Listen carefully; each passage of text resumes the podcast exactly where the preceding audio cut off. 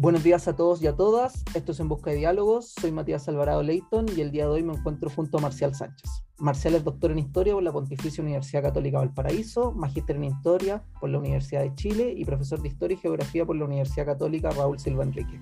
Además cuenta con estudios de doctorado en Historia por la Universidad de Chile y de magíster en Ciencias Políticas por la Pontificia Universidad Católica.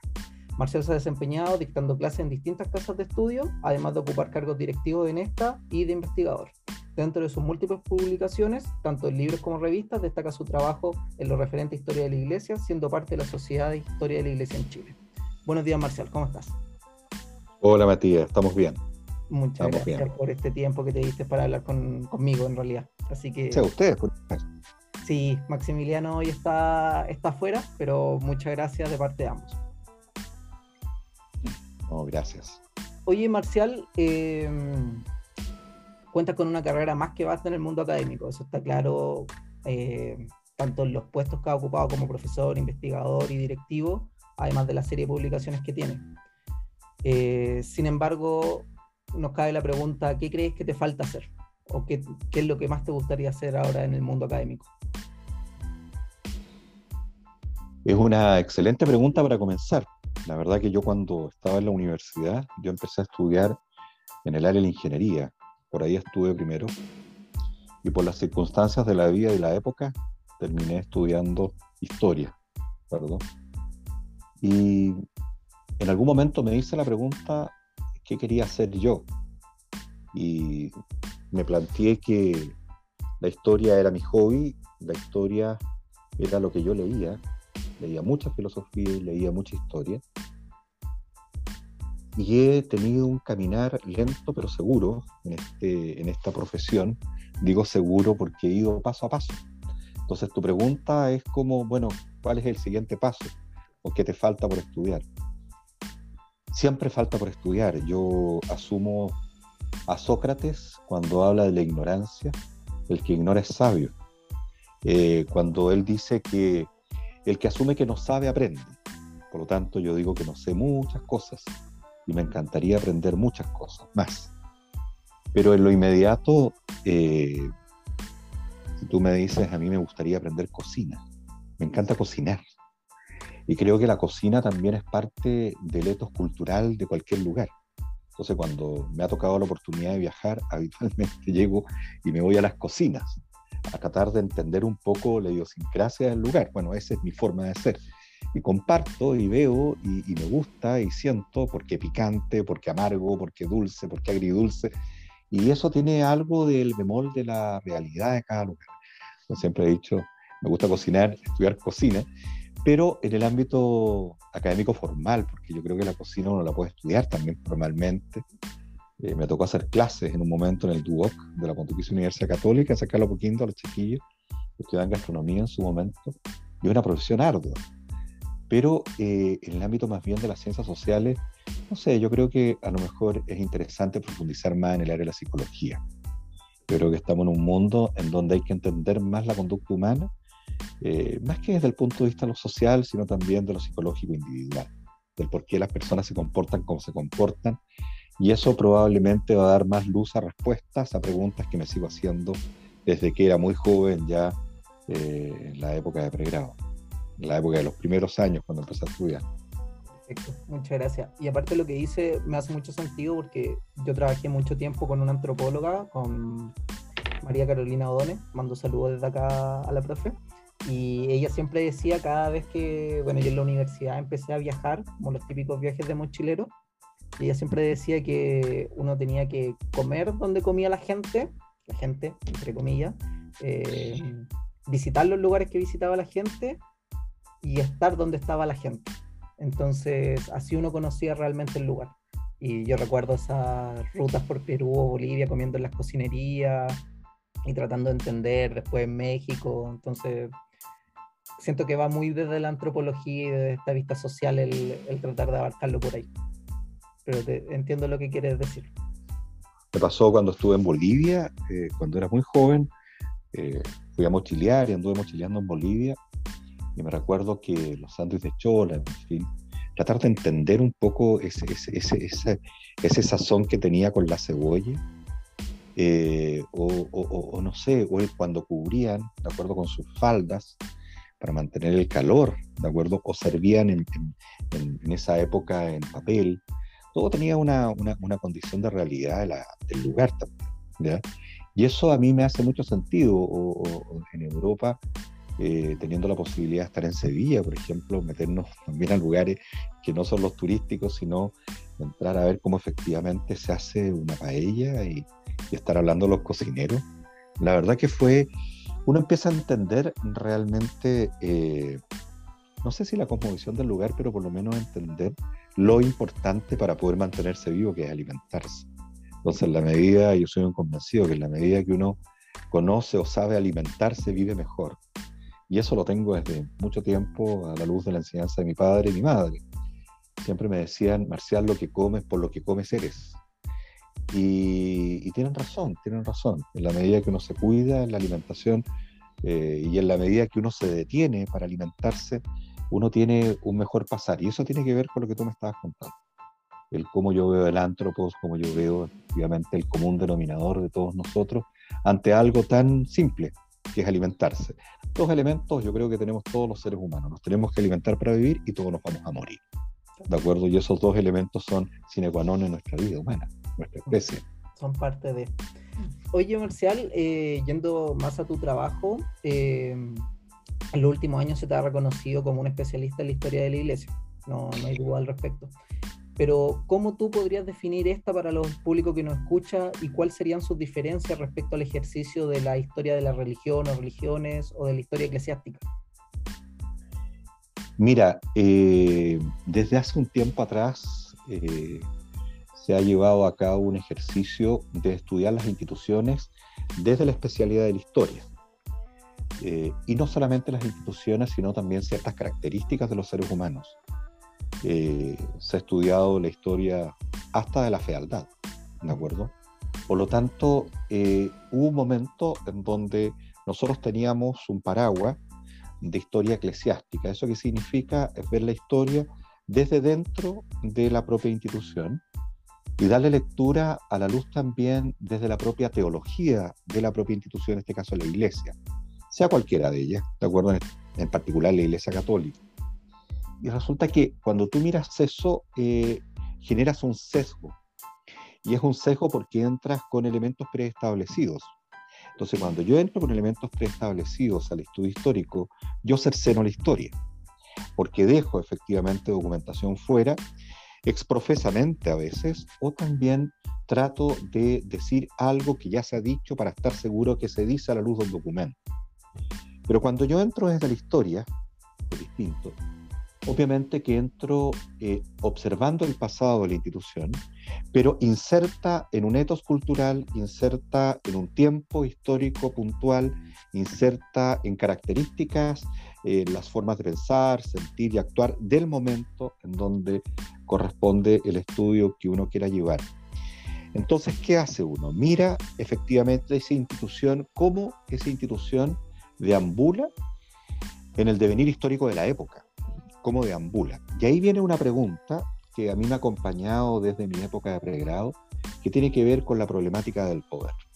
Entonces, cuando uno observa instituciones como estas, que tienen el poder de lo trascendente, pero también el poder de la tierra, ¿De acuerdo? Entonces tú tienes una institución que puede velar en los dos estados. El estado de lo que no existe y muchas veces de lo imaginario, pero también de, lo, de, la, presencia, de la trascendencia que puede tener la fe en cuanto a lo que tú haces para poder vivir ella, en cuanto a cosas, costumbres, en fin. Y por otro lado, eh, la vida, la realidad. La realidad del ser humano común y corriente que es finito, por lo tanto, ante una institución como esta, que es la católica, que te tiene esta buena nueva, que después de la muerte viene la verdadera vida, eh, te provoca una sensación bien particular, porque ahí hay mucho poder. Entonces, ¿cómo yo puedo entrar ahí? Entonces, yo, uno podía, o uno podía hacerlo básicamente hasta, me atrevería a decir, mediados de los 80, 1980, fundamentalmente desde dentro pero empezamos a mirarlo desde fuera. y empezamos a mirar la institución. Y cuando tú miras una institución que tiene problemas, porque es una institución generada por hombres, como todas las instituciones, eh, y más aún que plantea que tiene la verdad, obviamente que son muchas las preguntas históricas que tú puedes generar a esa verdad que plantean en tiempos históricos. Entonces, obviamente que se genera inmediatamente la diferencia. En Chile tuvimos la oportunidad de que se generara una instancia que se llama la Sociedad de Historia de la Iglesia, donde ahí eh, pasaron personajes como Padre Janich, Premio Nacional, el Padre Gabriel Guarda, premios nacionales, que de alguna u otra forma son mentores míos y que eh, marcaron eh, mi presencia en esta área, pero con otras preguntas. Ellos hacían preguntas distintas porque hablaban desde la historia de lo eclesiástico, pero aceptaron que yo hiciera preguntas que venían más bien en esa época del mundo de las mentalidades, de George Duby, Michel Bobel, eh, Ragón, en fin, Chartier, de acuerdo en las cuatro etapas que podemos llamar de, esta, de la historia de las mentalidades, eh, y me, dejaron que hiciera esas preguntas. Entonces yo me pregunté sobre el purgatorio, entonces la gente dice, claro, el purgatorio, como dijo Juan Pablo II, es un estado del alma, claro, pero eh, Jacques Le Goff dice que el purgatorio nace y le pone una fecha porque aparece el primer documento en donde aparece la palabra purgatorio. Eh, si no me equivoco, San Islands, de acuerdo, 1200. Entonces, eh, esa pregunta es válida, porque obviamente a la luz del documento, a la luz de la historia humana, aparece el concepto. Claro, yo puedo encontrar el concepto de tierra, es decir, puedo encontrar el, concepto de eh, fuego, ¿de acuerdo? Eternidad, lo puedo encontrar en el, en el, libro, en el libro sagrado de la Iglesia Católica, que es la Biblia, pero obviamente yo me puedo hacer la pregunta histórica como se le hizo a Legoff. Y eso es lo que yo he hecho durante toda mi vida. Hacerme preguntas que vienen desde eh, el ámbito de la historia hacia una institución como la Iglesia Católica y que también se separa un poco de lo que son las famosas religiones comparadas, porque la religión, la historia de las religiones comparadas, tú vas comparando momentos, vas comparando hitos, eh, pero muchas veces también desde dentro, ¿ya?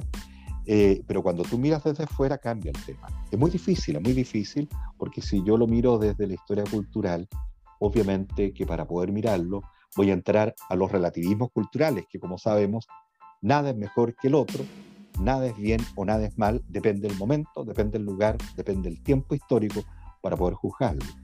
Y eso es interesante. Y una duda antes de pasar a la siguiente pregunta que, que me cabe por lo que estabas diciendo.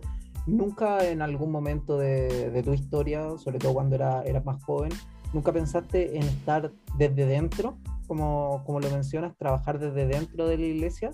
O, siempre preferiste y pensaste que la perspectiva desde afuera te permitía una mayor imparcialidad? No, no, no. Eh, yo partí desde dentro. Ya, mm. eh, eso está claro, pero puedo develar, no hay ningún problema, lo he contado antes.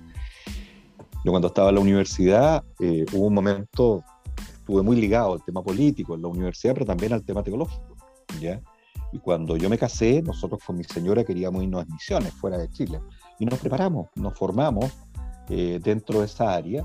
Y para formarnos, obviamente que tuvimos que estudiar antropología, tuvimos que estudiar teología. Y eso me ayudó mucho a conocer por dentro. Es mucho mejor si tú conoces por dentro. Entonces me tocó deambular desde ahí. Y desde ahí también me di cuenta que eh, esta institución creada por hombres podía tener virtudes, pero también puede tener defectos, como todas las instituciones. Y podía hacerle preguntas. Y paulatinamente, eh, en mi formación, y creo que ahí yo debo agradecerle a la Universidad de Chile, en mi posgrado, magíster que saqué en la Universidad de Chile, mis estudios doctorales que tuve ahí, en donde tuve excelentes profesores que me hicieron ver eh, un mundo historiográfico muy amplio, y que yo no me quedara solamente eh, conectado a un área. Entonces las preguntas fueron otras, eh, las miradas fueron otras, eh, sin miedo además de tener esas miradas y sin negarlas, porque uno puede caer en un negacionismo si uno no se abre, más aún en disciplinas eh, tan estrictas como la historia, porque esto es una disciplina muy estricta, el pie de página, cómo hay que llevarlo a cabo, el por qué lo dijo, la pregunta que se hizo en el momento que lo dijo, el tiempo que está evaluando. Uno no puede eh, hacer un libro de historia o si no termina haciendo una novela de historia si es que uno no tiene esa rigurosidad histórica o metodológica. Bueno, en este caso, eh, yo creo que eso me lo fue dando la, la Universidad Laica de la Universidad de Chile y le agradezco a mis profesores. Ya después del doctorado en la Católica, lo único que yo hice fue eh, canalizar.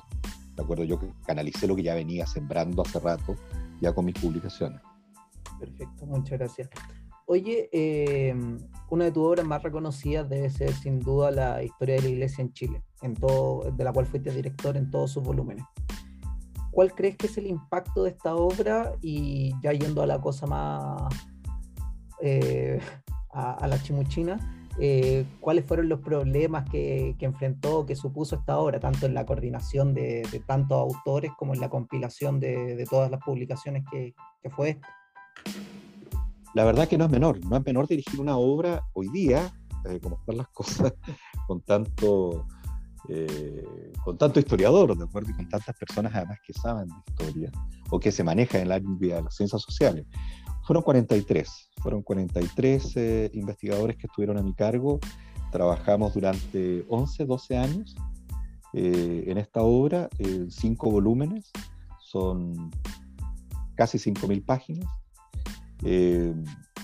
cada capítulo está escrito por uno o dos historiadores eh, cada uno de ellos, y no solamente historiadores, también hay otros, otras personas del ámbito también de las ciencias sociales. Eh, y cada uno de ellos fue generando un problema que lo va dilucidando en su escrito, pero que está dentro de un contexto general. Mira, el problema fue mayor, en mayúscula. Y yo te voy a contar cómo surge esto. Eh, porque yo creo que es bueno que se sepa, estas cosas no surgen porque hay un personaje, un mecena detrás y te dice, Marcial, te voy a pagar tanta plata. Que no es así, esto fue gratis No nos pagaron un peso, a ningún historiador le pagaron un peso. ¿Y por qué lo hicimos? Por lo siguiente, porque nos dimos cuenta que la historia de Chile estaba marcada por los decimonónicos, los cuales yo respeto mucho, como el señor Barros Arana pero que la historia de la iglesia para el señor Barros Arana era la historia eclesiástica, y obviamente él estuvo en las luchas eh, del mundo católico y el mundo eh, liberal de la época. Entonces, eh, él tenía una postura, ¿de acuerdo?, cuando empezó a escribir historia, la cual me parece muy bien y muy legítima. Pero por otro lado, habían otros historiadores que eran católicos que querían dar cuenta de esta realidad que tenía esta institución en el contexto chileno no había ninguna obra, ¿de acuerdo?, hecha a la luz de la historia, de historia de la iglesia de este país. Me tocó estar en Roma en un seminario que me invitaron en esa oportunidad, porque yo ya venía escribiendo temas de iglesia, eh, y eh, fui a dar una charla a Roma, y ahí conversé con algunos historiadores, y un historiador me preguntó y me dijo, eh, Marcial me dijo, ¿alguna historia de la iglesia chilena? Y yo nombré obviamente las que uno conocía para la época. Y me dijo, no, pero desde la historia, ¿tenemos alguna investigación? Entonces yo empecé, esa pregunta me hizo mucho sentido. Y yo le dije, mira, no tenemos, no tenemos ninguna obra. Llegó a Chile, conversó con, eh, con María José Navasal, que, que, es mi, mi, pareja, mi compañera de viaje, ¿de acuerdo? Y con ella eh, dijimos a ver cómo podemos nexar esto y empezamos a tratar de canalizar esto. El problema que teníamos eran los documentos.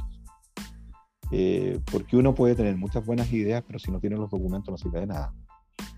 Eh, entonces llegamos a, había un, estábamos llegando al año, al bicentenario, la Iglesia Católica había generado una comisión bicentenario, yo me acerqué a esa comisión bicentenario, terminé estando a cargo de todo el área cultura de esa comisión a nivel, eh, y, desde ahí pudimos empezar a plantear la idea adentro. Y hubo efectivamente personas que les interesó esta idea. Lo que no sabíamos, Matías, es con qué nos íbamos a encontrar. Eso es lo más importante de lo que te estoy contando. Porque tú vas con el mejor brío y decir, mira, me interesa esto, aquí y acá, lo queremos hacer así, mira, estos son más o menos los parámetros. Y me senté a hacer un índice, porque eso fue así. Me senté en lo personal yo a hacer un índice. Y es un índice. Ese índice lo contrasté con varios amigos, eh, historiadores, y no solamente historiadores, también había teólogos, en fin, de qué elementos para una obra así eh, tenían que estar. Y posteriormente empezamos a ver quiénes podían efectivamente hacerse cargo de cada uno de estos temas. Nos costó al principio. Yo ahí le agradezco mucho a Rodrigo Moreno, en fin, eh, Geria, ¿de acuerdo? Que me ayudó mucho, ¿de acuerdo? En ese plano de poder buscar personas, al padre Gabriel Guarda, le agradezco mucho. Eh, y, de poder empezar a, María José Castillo, ¿de acuerdo? Decir, a María José Navasal, ¿de acuerdo? Le agradezco mucho también todo este ímpetu fuerte de poder empezar con esta obra. Y nos abrieron las puertas. Y lo que yo quería era que cuando saliera el primer volumen, que era el 2009, ese era mi tema, no se lanzara en la Pontificia Universidad Católica, no porque no fuera, porque fuera la católica. Yo quería que se lanzara en la Universidad de Chile. Y tenía ganas de que se lanzara en el, ahí en, el Alameda de la Universidad de Chile con todos los símbolos, de acuerdo, que tienen esos murales maravillosos que dan cuenta de una realidad del pensar de nuestro país, fundamentalmente el 19 en adelante. Y lo logramos. El rector de la Universidad de Chile nos abrió la puerta y ahí lo lanzamos y por primera vez avistaba buena cantidad de obispos y mucha gente invitada eh, y lanzamos el volumen. Fue complejo. ¿Y sabes por qué fue complejo, Matías? Porque al andar nos empezamos a encontrar en los documentos que habían cosas, eh, habían situaciones que tú siempre las sabías de una forma, pero aquí aparecían otras. ¿Por qué? Obvio, porque dentro de la historiografía chilena la historia de la iglesia estaba invitada, pero era una invitada, no era la realidad. Y nosotros queríamos inmiscuir a la iglesia dentro de su historia nacional. Y efectivamente lo pudimos hacer, yo creo que los volúmenes lo hacemos. Esa es la gracia que tiene el volumen, esa es la gracia de por qué se lee, esa es la gracia de por qué estos volúmenes están en buena, en buena parte, me atrevería, de las universidades europeas, están estos volúmenes, y, tiene un nivel de lectura y de citas interesante. Ahora, lo importante de esto es que se abrió una beta, una beta que no se había abierto, porque nos dimos cuenta que efectivamente esta iglesia que había sido compuesta por hombres tenía momentos y fuimos capaces de poder identificar esos momentos. Y también nos empezamos a dar cuenta, ya al final de la obra, cuarto, quinto volumen, cuando ya estamos investigando documentos más nuevos, que habían otro tipo de temas que hoy día la Iglesia Católica vive en muchos países, que son los abusos. Y tuvimos que entrar a eso en el último volumen, fundamentalmente en el último capítulo del último volumen, porque dejamos listo para poder generar un próximo volumen. Entonces, con ese tema en particular y lo que es la realidad actual. Pero el tema es bastante simple. Yo sentí en lo personal de que había una falta eh, que la historiografía chilena le hacía falta esto, y también había que levantar una metodología histórica distinta. Y a esta metodología histórica yo le llamé en lo personal historia cognitiva, y digo yo porque lo dejé plasmado en el último volumen. Y cuando yo hablo de historia cognitiva es la cognición, y la cognición del ser humano no solamente pasa por, lo, no solamente pasa por el mundo de la búsqueda de la respuesta a la luz de la razón, sino también están los sentidos y otros elementos más. Entonces es la conmovisión del ser humano como todo. Y esa conmovisión del ser humano como todo, en la creencia del ser humano en lo que no ves, no observas, pero asumes que está, y eso viene desde que el ser humano aparece, que es lo religioso, que es lo, lo, mítico, ¿de acuerdo? Que es eh, lo espiritual, eh, nosotros lo conjugamos en esta, en esta metodología que ya, bueno, hemos seguido escribiendo bajo ese parámetro y algunos ya la toman, otros lo, lo hacen igual, ¿de acuerdo? Eh, y ha ido ayudando, por lo menos en nuestro país y creo que en Latinoamérica también, porque a la luz de esta historia de la iglesia se han ido generando historias de las iglesias en otros países y así eh, nos invitan a poder conversar y responder esta misma pregunta que tú me hiciste. ¿Cómo lo hicieron? Problemas, mucho, Matías, mucho. Desde, pero nunca, eh, y esto que se sepa, aquí no había negos. siempre dicen los historiadores, no, no, no. Con una, con una calidad eh, profesional, mis colegas eh, fueron entregando sus textos. Nadie cobró un peso por este tema. Lo único que queríamos era abrir una beta nueva y también empezar a cerrar temas que quedaban inconexos. Eh, podríamos hablar de muchos, la época Valdivieso, la época Casanova, eh, o el tema del padre en fin, o el tema, por ejemplo, la dictadura militar, de acuerdo con Raúl Silva Enrique, eh, ir, ir, cerrando, de acuerdo, la posición de, de, esta institución, que en la historia de Chile, desde la llegada de los españoles, cuando llega la Iglesia Católica, ha tenido, me atrevería yo a decir, una influencia importantísima hasta lo menos 15 años atrás, donde realmente la iglesia sí se hacía. Hoy día eso ha cambiado bastante. No, muchas gracias por la respuesta, me queda muy claro. Y de hecho, adelantaste un poco de, lo que viene en esta pregunta, eh, que es más que nada orientada a qué harían en el próximo volumen. O sea, pensando en, lo que hablábamos, creo que fue antes de, empezar a grabar, esto de que la historia siempre está como disciplina con un pie adelante y un pie atrás. Eh, tomando en cuenta esto, incluirían, bueno, ya, lo dijiste, ya lo adelantaste, el tema de los casos de abuso en que se han, vuelto, se han visto envueltos algunos miembros de la iglesia, buscando perspectivas que sean como más amigables con las víctimas, si se quiere, como desde la memoria o desde la historia de las emociones o desde la historia de género, para entender como esta, esta simetría de poder que, existe en muchos casos, o qué otro tema o objeto de estudio incluiría en particular en este próximo volumen. Sí, mira, yo creo que hay, tomaste un tema interesante ahí que tiene que ver con la historia de género. Yo creo que Germán Cosio, en uno de los volúmenes, él habla sobre mujeres, de acuerdo en dictadura, y toma esa estructura. Y era, me atrevería a decir que eh, es uno de los ejercicios interesantes revisados, de acuerdo para la época que salió esa publicación. Eh, claro que sí, hay varios temas que se van a tocar en este quinto volumen y no, no tengo problema en adelantarlo. Eh, a ver, la Iglesia Católica, nosotros llegamos eh, hasta Caradima, ¿de acuerdo? Pero llegamos con Caradima solamente dando a conocer el hecho, hablando del 2000 más o menos. Primeramente nosotros íbamos a llegar hasta el Padre Hurtado y ahí íbamos a parar. Pero nos dimos cuenta que vino este tema y nos dimos cuenta por qué, porque encontramos documentos.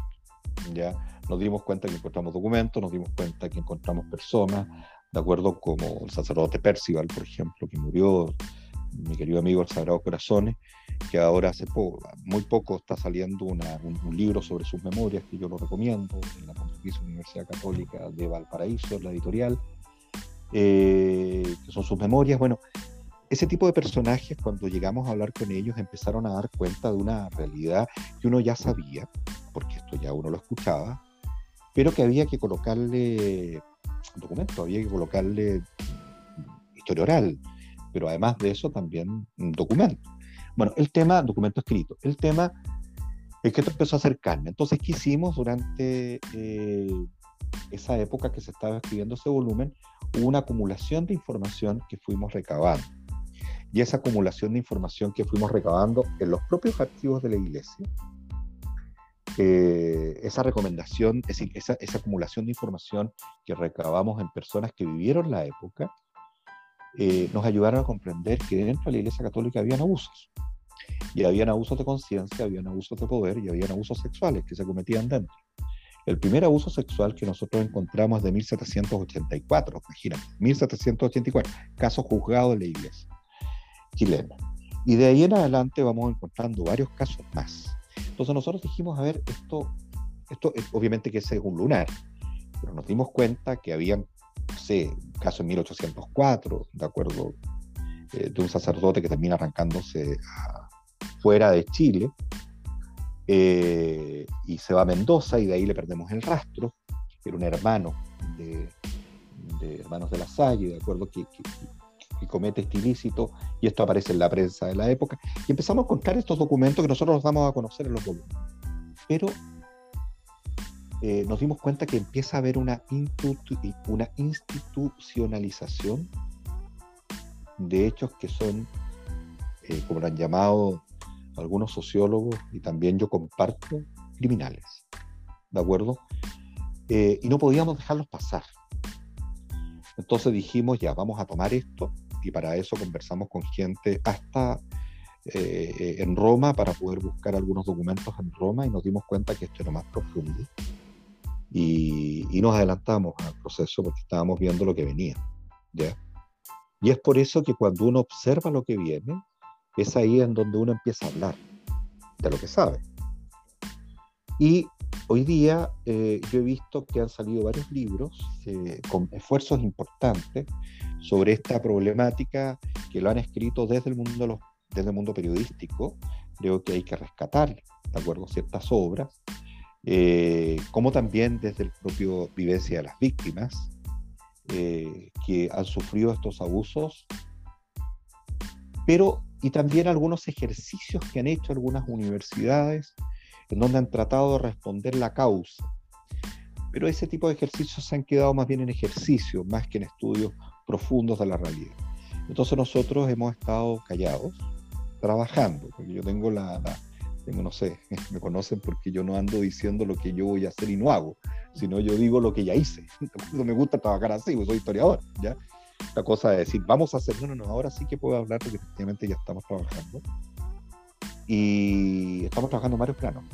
Primero estamos trabajando la historia de los cardenales, eh, para ver quiénes son realmente estos cardenales, que hay algunos que todavía siguen imputados porque están los procesos, donde en algunos casos se les, se les ha nombrado, de acuerdo, como personas que sabían de estos abusos y no dijeron nada. Eh, estamos hablando de la época de los 90 nada más, 1990 nada más o menos por ahí. Aunque hay un, vamos a tomar un poquito más atrás para entender un poco el tema de la educación. Vamos a tomar la educación, cómo va cambiando la educación eh, en la formación. Vamos a tocar el tema del laicismo y también el secularismo. Uno puede tomar de laicismo o secularismo, pero eh, vamos a explicar la terminología que vamos a usar ahí para poder comprender que Chile se va convirtiendo en un país secular, no ahora, sino es paulatino. ¿De acuerdo? Chile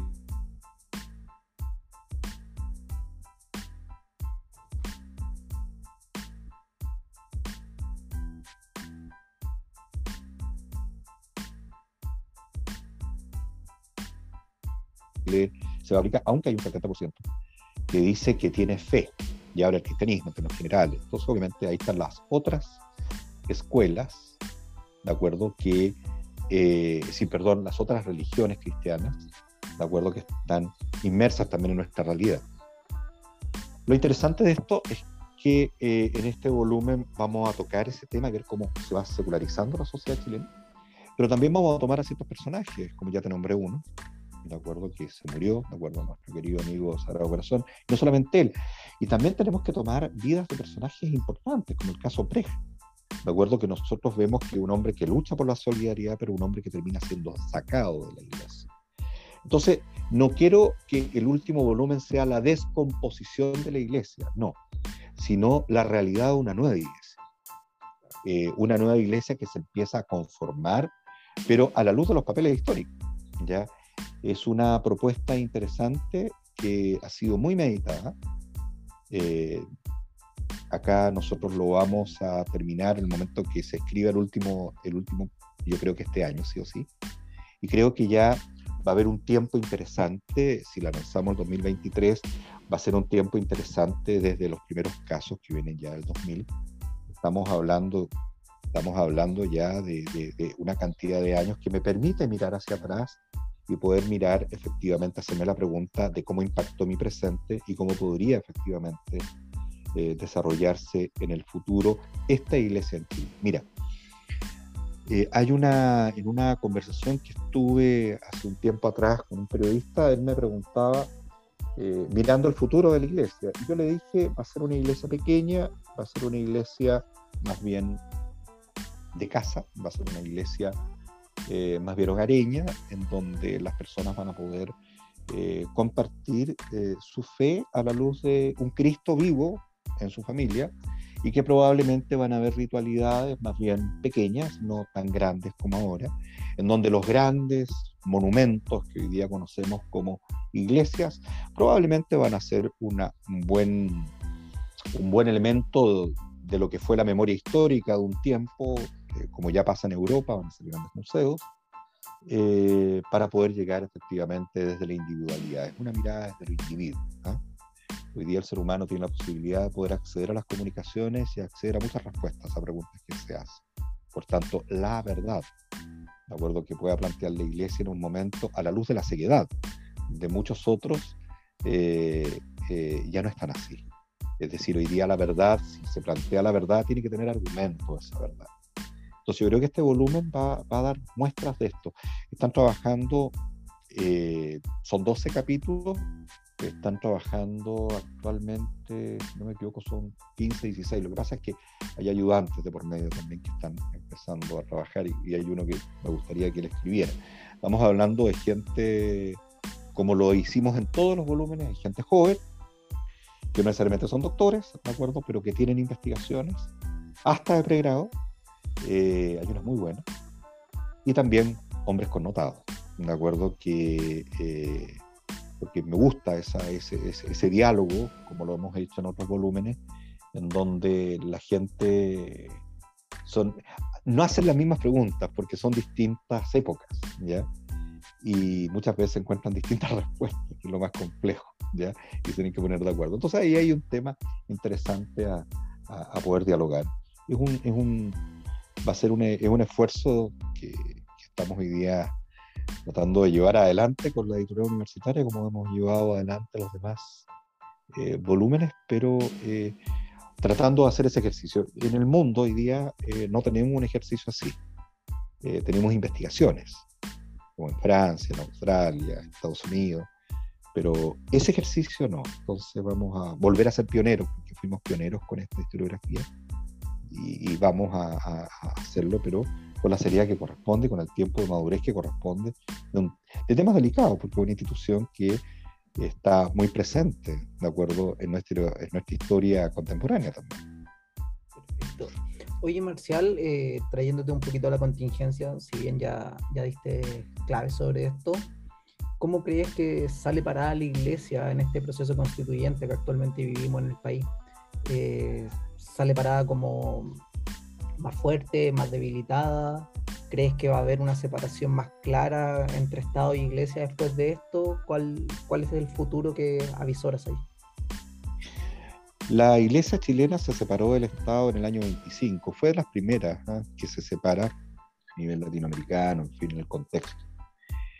Eh, se atreve efectivamente eh, un grupo de personas de la época ya a empezar a separarse desde el año 1880 y algo, cuando aparece el registro civil, en fin. Y desde ahí en adelante hasta que se plasma la Constitución de 1925. Y dice que la iglesia se separa del Estado, el Estado se separa de la iglesia y hay una discusión interesante a llevar adelante. Pero, ¿sabes? Eh, yo sinceramente creo que desde ahí efectivamente la iglesia empieza a caminar sola. Y el gran problema que tuvo la iglesia desde el inicio fue eh, el tema económico. ¿Y por qué fue un problema? Porque el Estado le pagaba a la iglesia, le daba una cantidad de recursos a la iglesia. Y obviamente que también tenían los mecenas de la época que también ayudaban. Pero ese fue un problema, ¿ya? El otro problema era cómo tú podías eh, tener una cierta incidencia en las tomas de decisiones a nivel gubernamental y también a nivel social. La iglesia se apuró rápidamente a poder colocarse en el alero social y siguió haciendo su trabajo social y tuvo eh, el mecenaje que siempre había tenido y también en lo político. Empieza a adherir al Partido Conservador, posteriormente aparece la democracia cristiana, en el mundo actual la Unión de Demócratas Independientes, ¿de acuerdo? Y sectores de la Renovación Nacional, en fin. Bueno, una iglesia presente en lo contingente, a eso creo llegué. Y ahora voy a entrar a la constitución que tú me preguntas. Mira, eh, el ejercicio que se está llevando a cabo eh, o el ejercicio que efectivamente la población chilena asumió que tenía que llevarse a cabo a la luz de movimiento social del 2019, porque esto no es una ocurrencia, sino es una petición formal de la población en las calles, ¿de acuerdo? Y en donde la verdad que la población fue muy maltratada en términos generales, y maltratada, muchos jóvenes fueron muy maltratados, eh, y fueron muchos de ellos transgredidos en sus derechos fundamentales. Hoy día se están investigando muchos de estos casos en la justicia eh, a nivel nacional y también internacional. Muchos algunos casos han llegado ya a la, a, la, a la, justicia internacional. Todo esto derivó en que hubo una elección y en esta elección fueron elegidos unos constituyentes que representan al sentir. Y ellos están llevando a cabo una constitución. En ese sentir, eh, la Iglesia Católica está representada, claro que está representada. Hay miembros, miembros que están dentro o son constitucionalistas y tienen eh, adhesión católica. pero no han tomado una bandera institucional porque no les corresponde. Han sido capaces de poder abrirse. Entonces yo me atrevería a decir que por lo que yo estoy observando, efectivamente, efectivamente la próxima constitución, si es que efectivamente es aprobada, porque tiene que ser por un plebiscito, eh, vamos a tener una constitución absolutamente laica. ¿Y qué significa tener una constitución absolutamente laica que respeta el pensamiento de todos en un espacio eh, plurinacional, como se está definiendo, en donde hay creencias? Y todas las creencias son respetadas, pero todas de alguna forma deben tener eh, la misma tabla de medición. lo que no sucedía hasta ahora. Mira, la Iglesia Católica presentó un escrito eh, y también hizo una defensa básicamente por el tema tributario. Le interesaba que no, le, no, no, no, seguir, no pagar tributos el día de mañana por los templos, porque hoy día no lo hace en términos generales. Eh, y eh, obviamente que eso no, no, no, está no va a estar en la Constitución. ¿De acuerdo? ¿Por qué razón? Porque hoy día no hay instituciones de privilegio. Esta nueva Constitución, por lo que yo estoy observando, y no solamente en este plano, sino también en lo judicial, están tratando de que no existan instituciones de privilegio. Durante mucho tiempo la constitución, la constitución de la dictadura eh, tuvo muchas instituciones de privilegio y por eso se llevaron eh, a la luz de la constitución eh, muchos descriterios, ¿de acuerdo? O tomas sin criterio. Y cuando se tomaron medidas sin criterio, obviamente que el pueblo en sí fue el que fue transgredido. Ese es un problema. En este caso, este eh, grupo eh, que está generando esta nueva constitución está mirando obviamente a una iglesia más bien desde fuera y está mirando una institución que obviamente que tiene un respaldo ciudadano, pero obviamente se le respeta a la luz de la letra, pero que tiene que colocarse también como una institución más. Así de simple. Por lo tanto, si tú me dices cuál es el poder que va a tener la iglesia después de, yo primero, antes de mirar eso, la iglesia católica, lo fundamental, debe hacer un verdadero mea culpa que no lo ha hecho. Yo me atrevería a decir que hoy día hay muchos obispos que lamentablemente no se han dado cuenta, y lo he dicho tantas veces y hace tanto tiempo, y tengo que volver a repetirlo porque es verdad, no se han dado cuenta de la realidad que vive este país y siguen pregonando algo que pareciera, de acuerdo, que está fuera del propio Papa Francisco, es decir, están en otra parada, ¿ya? Eh, y creen que no ha pasado nada o que a la gente se le va a olvidar. Lo que ellos no saben, que la gente ya no se le olvidó, ¿de acuerdo? Y que efectivamente ha ido golpeando a la iglesia, no. Ellos mismos, la conferencia episcopal, sectores de la conferencia episcopal, que esto ha ido variando ya en el tiempo, eh, lamentablemente a través de sus dichos y a través de sus hechos, eh, se alejan, alejan a la feligresía y lamentablemente pierden mucha credibilidad. Por lo tanto, es muy difícil que tengan con ese nivel de credibilidad una fuerza para poder imponer una idea. De ahí que el presidente Gabriel Boric dijo en un momento determinado que en, que en, en ¿de acuerdo? en las acciones de gracias que se hacen por las fiestas patrias, en la Catedral de Santiago, donde están todas las iglesias eh, tradicionales chilenas, eh, no estuvieran ciertos personajes, y él nombra dos, fundamentalmente a uno, que es el señor Esati, y a otro, que es el señor Arrasuris, que lo nombra después en una entrevista, así que se lo olvidó el momento. ¿Por qué? Porque son personas que están siendo imputadas, son dos cardenales, que tienen mucho que decir y lamentablemente no han dicho nada. Pero mira, ante ese hecho, la historia va a juzgar. Eh, ellos van a pasar, como también tú y yo, pero la historia va a plasmar que efectivamente fue lo que no hicieron cuando ellos estuvieron a cargo de esa institución. Por lo tanto, bajo este, este, esta visión, eh, más bien crítica, una sociedad crítica, y, aunque no les gusta a algunos, pero con mucho pensamiento crítico, yo creo que esta sociedad tiene mucho pensamiento crítico. Hay algunos que no les gusta que uno diga esto, pero es verdad, tiene mucho pensamiento crítico. Eh, ustedes, los jóvenes, tienen mucho pensamiento crítico. Eh, no, van a, no van a permitir, ¿de acuerdo? Que esto, que se sigan vulnerando, menos aún a menores de edad o personas que se les vulneran, ¿de acuerdo? Utilizando además una institución que tiene tantos años de historia, más de 2.000 años de historia, a la luz de un mensaje de un personaje que vivió hace 2.000 años, que uno puede adquirir a él a la luz de su mensaje prístino, el mensaje a una realidad de personajes de carne y hueso que viven en el mundo actual, donde tratan de llevar a este personaje a una realidad o tratan de meterlo en una realidad que está muy lejos de lo que él pregonaba, de acuerdo, en aquel tiempo, ya hace más de 2000 años. Eh, fuerte, fuerte reflexión en realidad, pero bueno, la verdad no, no, puedo estar más que de acuerdo con eso, como tú dices, hay una separación tanto, eh, yo lo he visto antes, si bien no soy especialista ni nada, pero sí ha sido algo que me ha interesado, el tema de la fe, particularmente la, la fe popular, respecto a esta separación de la institución y como tú dices, esta, estas acusaciones o estos crímenes que, cometen ciertos personajes dentro de la institución. Entonces e, es, fuerte la, la, idea de tener que separar, como siempre se dice, separar la obra de, del artista, de, de, alguna manera. En este caso son artistas que con el tiempo se fueron, fueron transgrediendo la obra o usando la obra como justificación, si se quiere, para, para sus posiciones de poder o, o sus crímenes. Eh, llevando más ahora a, las, a, la siguiente pregunta, en realidad, eh, reconocías tu posición dentro de la Sociedad de Historia de la Iglesia en Chile.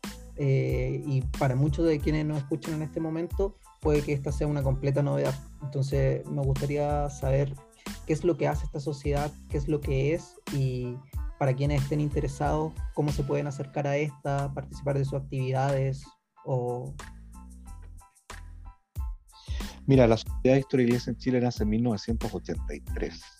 En la época de Juan Pablo II, eh, Juan Pablo II, una de las cosas virtuosas que tuvo eh, fue abrir los archivos, aunque ya venían con, Juan XXIII, en fin, ya venía de antes, pero Juan Pablo II efectivamente abre los archivos para poder entrar a ver qué había dentro. Por favor, fíjense, estamos hablando de 1983, es decir, a la vuelta de la.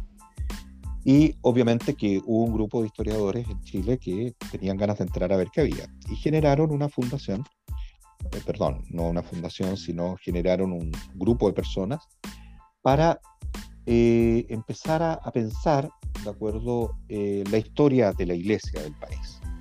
Esta institución eh, nace no espontáneamente, es una idea que tiene el cardenal Silva en su momento y que se empieza a plasmar de acuerdo con sacerdotes, sacerdotes fundamentalmente al principio de la época.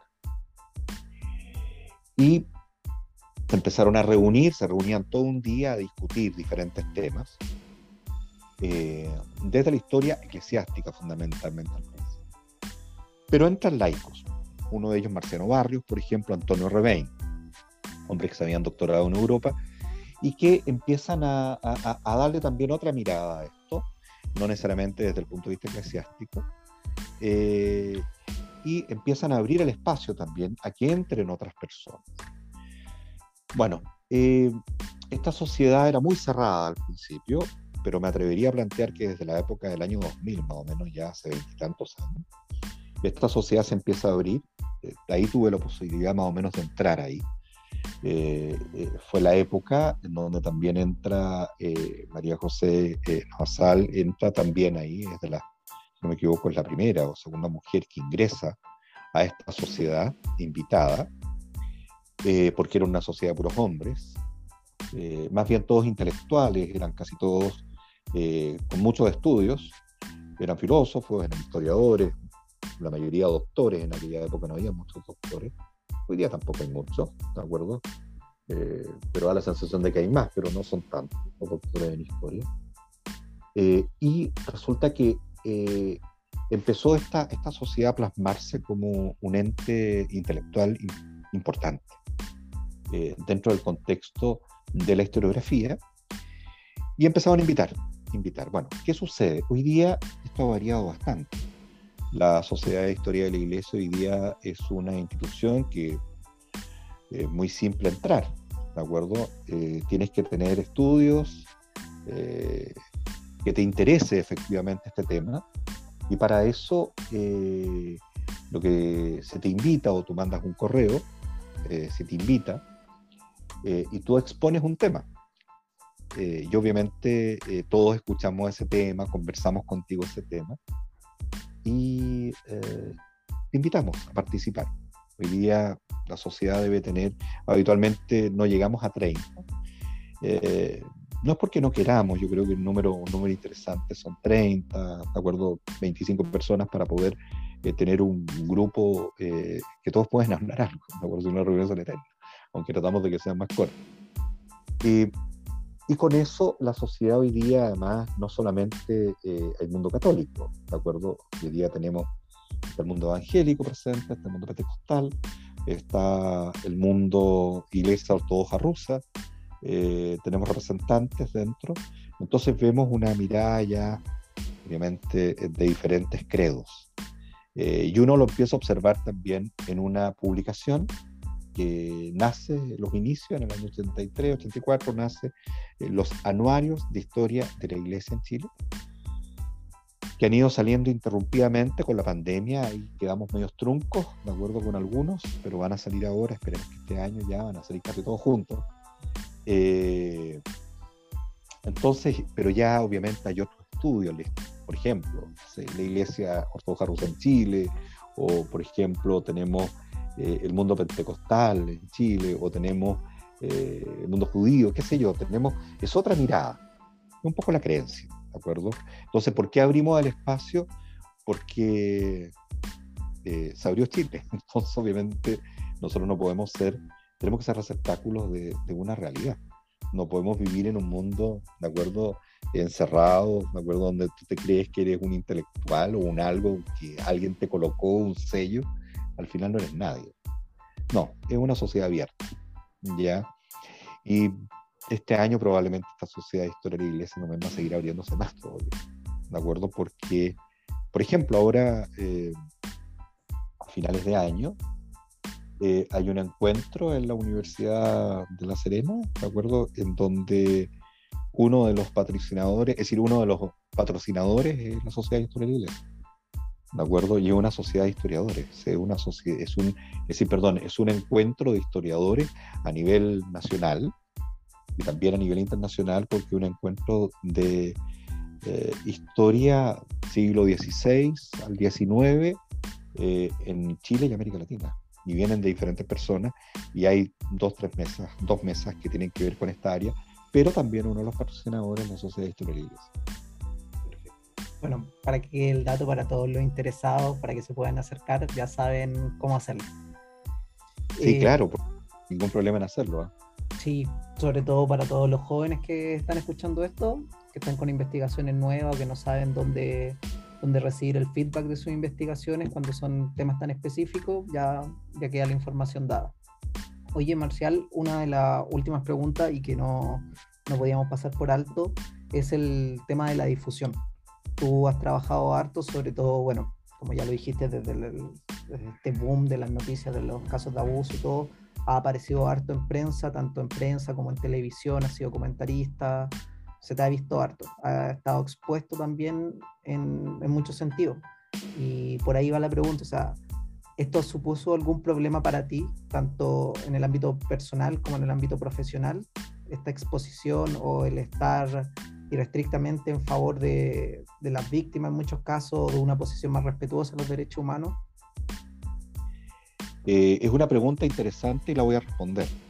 ¿ya? Eh, y la voy a responder porque creo que es importante a esta altura ya responderla. ¿ya? Sí, claro que sí. Eh, ¿En qué sentido? Mira, cuando uno, cuando comienza el tema con, con el grupo Caradima, lo podemos llamar así, o los abusados por este personaje, eh, Juan Carlos Cruz, en fin, Hamilton, que son un poco los que más se, han visto. Eh, Juan Carlos Cruz, por ejemplo, escribió libros sobre el tema. Nosotros ya teníamos ciertos antecedentes y empezamos nosotros también a, dar cuenta. Y desde, la, desde un momento, hubo un momento, un clic, en donde tú ya te empiezas a dar cuenta que la mentira, a ver, cuando tú te das cuenta que hay una mentira, una persona miente, pero cuando además te das cuenta que esa persona que miente es un abusador, eh, no tienes la constancia al principio, pero cuando ya te consta que es un abusador, y lo sabes, tienes que decirlo. Eh, yo tengo esa, por lo menos así me criaron y lo hice. Y cuando lo hice, claro que trajo problemas. Nadie te creía. Al principio, obviamente, íbamos con fuerza. Pero una cosa es que te diga una persona que fue abusada y otra cosa que te lo diga un académico. Eh, son dos cosas distintas. Entonces tú le puedes dar más peso a lo que dice la abusada o el abusado porque eh, lo dice desde una connotación de dolor. Pero cuando tú lo miras desde el punto de vista de la academia, es distinto. Y más aún una persona como yo que hizo clase en la Pontificia Universidad Católica en la Facultad de Teología. Entonces, cuando tú lo dices, haciendo historia de la iglesia, entonces cuando tú lo dices bajo ese, con esa espalda, obviamente que es complejo. Es complejo por dos motivos. Uno, ¿de acuerdo? Porque al principio no te creen. Al principio dicen, te llaman y te dicen, Marcial, cállate. ¿Hasta cuándo vas a seguir con esto? Me lo dijeron. O un cardenal en una reunión me enrostró cosas y cerramos la puerta, ¿de acuerdo? Y le dije varias verdades que después las he dicho en televisión y las he dicho también en otros medios de comunicación. Muchas cosas que yo he dicho de algunas personas, yo se las he dicho a ellos. Y eso me trajo problemas, claro que sí, pues empezaron a cerrar las puertas laborales, muchas puertas laborales, eh, y eso es lamentable porque obviamente yo era un problema, era un estigma para algunos sectores sociales, eh, más aún era un traidor para otros porque obviamente yo estaba casi denostando a la Iglesia Católica. Ha pasado el tiempo eh, y la verdad que hoy día, Matías, todos hoy día se suben al carro y lo agradezco, hasta el presidente de la República, pero costó mucho Costó estar solo muchas veces, costó eh, llamadas telefónicas que, no corresponden, costó amenazas que fueron muy duras a nivel familiar. Eh, pero yo ahí agradezco a, otras personas que siempre estuvieron atrás. Personas que hoy día eh, uno no podría pensarlo. Mira, él, con ese pensamiento que tenía, mira, siempre estuvo ahí. ¿Por qué? Porque saben que uno no estaba mintiendo, sabían que uno estaba tratando de luchar por un tema de derechos humanos. Más aún, Matías, yo estoy convencido que la sonada social, el levantamiento social que hubo en el, eh, hubo en el 2019, también tiene que ver la falta de credibilidad en la moral, la falta de credibilidad en esta institución que se le fue cayendo a nosotros. Y eso lo vamos a dar a conocer nosotros en el último volumen porque es un ethos, porque al final tú dices, se me está cayendo lo moral, lo ético, ¿ya? Al margen de toda la transgresión que me pueden estar llevando a mí en cuanto al proceso de la dignidad de lo cotidiano, pero también está la dignidad de lo espiritual. Entonces, obviamente que fue muy duro, eh, Matías, fue una situación compleja que nos tocó vivir y que todavía eh, hay sesgos, ¿de acuerdo? Porque dicen, no, que este hombre es, ¿ah? y te tildan. Eh, pero, ¿sabes? Hay otras instancias que se fueron generando, como por ejemplo, que lo voy a develar, una de las congregaciones que se vieron más afectadas por los abusos sexuales eh, son los legionarios de Cristo. Y los legionarios de Cristo eh, tuvieron a su fundador, Marcial Maciel, un verdadero abusador con varios hijos, un mentiroso de fuste un hombre que, más aún yo dije una vez que Juan Pablo II se había confesado con el demonio. Bueno, ellos me llamaron un día. Yo podía ser parte de una comisión a nivel internacional para poder ver el tema de los abusos, fundamentalmente el mundo laical, ya de, de la rama laical. Bueno, presidí esa comisión durante dos años, viendo problemas internos. Y hasta ahí te puedo contar, ¿de acuerdo? Pero pudimos avanzar. Pudimos avanzar eh, a paso seguro, buscando efectivamente eh, no limpiar, sino tratar de avanzar en el proceso. Siempre el proceso es eterno en este tema. Y digo eterno porque las víctimas nunca se les puede pagar una cantidad de dinero exorbitante, pero siempre el dolor va a estar ahí. Nunca el dinero va a mermar el dolor de la persona. Y otro tema, que yo sinceramente creo que en lo personal también uno ha sacado este tipo de luchas, porque son luchas. La verdad que eh, ha sido una verdadera lucha y me atreví a tomar esa bandera y la sigo teniendo hasta el día de hoy y no voy a bajar esa bandera hasta que no caigan presos los que tienen que caer presos y hasta que no haya las reparaciones de las víctimas como corresponde. Y ahí entra el rol del Estado. Yo creo que ahora estamos en posición probablemente de que el Estado ya tome un rol, como lo hicieron en Francia, como lo han hecho en Australia, como lo están haciendo en otros países. Porque este país es pequeño, pero es un país digno. ¿De acuerdo? Y no tenemos por qué estar a expensas de algunos abusadores, ¿de acuerdo? Que cometieron atrocidades con niños. Hoy día son personas adultas. Eh, y yo creo que la propia iglesia desde dentro debería hacer ese trabajo. Yo creo que lo está haciendo. Eh, lentamente hay gente que está haciendo un trabajo serio dentro y se reconoce ese trabajo, pero lamentablemente hay un grupo que no le interesa, porque debe tener las manos sucias probablemente, y estoy haciendo un prejuicio a lo mejor, ¿de acuerdo? Pero eh, ya lo develará la justicia y también la historia en el tiempo. Pero sí, claro que me trajo problemas, hasta de salud, Matías, ¿de acuerdo? Pero eh, eh, hoy día estamos mirando otro, otro, otro espectro, por eso que ahora tiene que salir ese volumen, no antes, porque ese volumen no podía salir en la contingencia. Ya tenía que, es cuando uno, uno tiene que terminar este tipo de temas que son tan contingentes y son tan de tiempo presente, tienen que aparecer, más que para ser un libro bestseller, tienen que ser un libro de reflexión, ¿de acuerdo? Desde un ámbito tan maravilloso como la historia. O esos libros que quedan en el tiempo y que van a ser después, eh, van a ayudar a comprender una época. Por tanto, yo creo que el 2023 es un buen tiempo, porque ha pasado ya bastante. Varios de los personajes que son aludidos eh, están ya en sus cuarteles de invierno.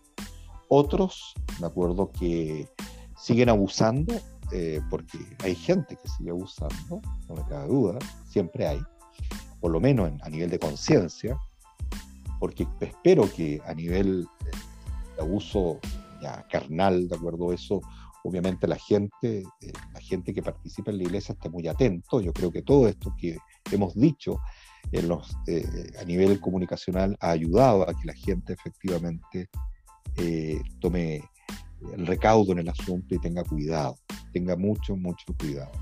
No todos los sacerdotes, no todas las religiosas, no todos los obispos, obviamente caen acá. Y yo creo que ellos, ellos, son los más interesados de que nosotros terminemos esta publicación. Y son los más interesados de que se sepa la verdad. Pero no te quepa la duda, no te quepa duda, Matías. Yo creo que este tipo de luchas hay que darla. Me tocó darla a mí.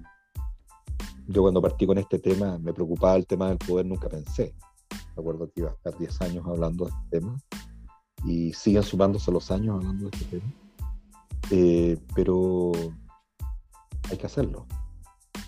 Si uno quiere dormir tranquilo y si uno quiere caminar con la frente en alto y darle a tus hijos un beso y caminar con tu mujer por la calle, eh, tienes que buscar la verdad hasta el final y si te duele y si te toca a ti develarla, tienes que develarla. Nosotros los historiadores develamos verdades del pasado. A mí me tocó vivir más con el presente también, pero entendiéndolo desde el pasado. Y eso me llevó también a estudiar mucho para poder comprender el por qué se llegó a este punto, no solamente en Chile. Muchas gracias por tu respuesta, por toda la honestidad, Marcial. Oye, eh, no te puedo dejar ir sin antes hacerte una última pregunta que ya es clásica del podcast. Y básicamente es pensar o reflexionar, así en breve, eh, cómo te gustaría ser recordado. El famoso epitafio. Eh, siempre cuando uno muere dicen, y fue un buen hombre o fue una buena mujer, y seguimos tomando eh, mira, la verdad, una vez me hicieron esa pregunta y voy a responderte exactamente lo único que me interesa, y es verdad, ¿eh? haber sido un hombre que vivió con sus convicciones claras, ¿de acuerdo? Un hombre justo, dentro de lo difícil que es ser justo y buscar la verdad. un hombre que permanentemente buscó la verdad. Y eso en el ámbito familiar, ¿de acuerdo? Porque ahí obviamente entra el buen padre, el buen esposo, no, la verdad, ¿ya? Eh, y, no sé, y en términos historiográficos yo creo que hay mucho por hacer todavía para poder pensar cómo te quieren recordar. La verdad que yo creo que eh, con todo lo que está pasando en este mundo, hoy día un hombre que tiene la edad que yo tengo, tiene mucho todavía que dar, por lo tanto es difícil mirar, ¿de acuerdo? Eh, pero sí está claro, ¿de acuerdo? Que soy un experto en el área del cual tú me estás preguntando. Y desde ahí no me voy a salir, porque es mi área y me encanta. Perfecto. Muchísimas gracias, Marcial, por tu tiempo. De verdad te lo agradezco de mi parte y de parte de Max también. Y gracias por la honestidad y, y por todo en realidad, o sea, por, por, el trabajo que has hecho, por la honestidad y por la rigurosidad principalmente. Solamente para terminar, eh, yo sé que este programa lo escuchan muchos jóvenes. Eh, siempre sientan, yo creo que esta juventud a la cual tú perteneces eh, es la juventud del cambio. Mira, hoy día hay un presidente joven, ya un cambio político, ¿no es cierto? Un cambio ideológico.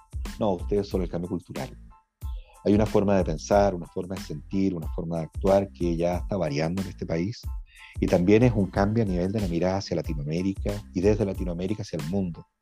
Eh, ustedes son los forjadores, ¿de acuerdo? Son los que van a plasmar esa idea. Cuando tú tengas mi edad probablemente vas a estar hablando de eso, de cómo se ha ido plasmando esta nueva realidad. Eh, es una nueva realidad social, sí, claro, pero también es una nueva realidad de pensar.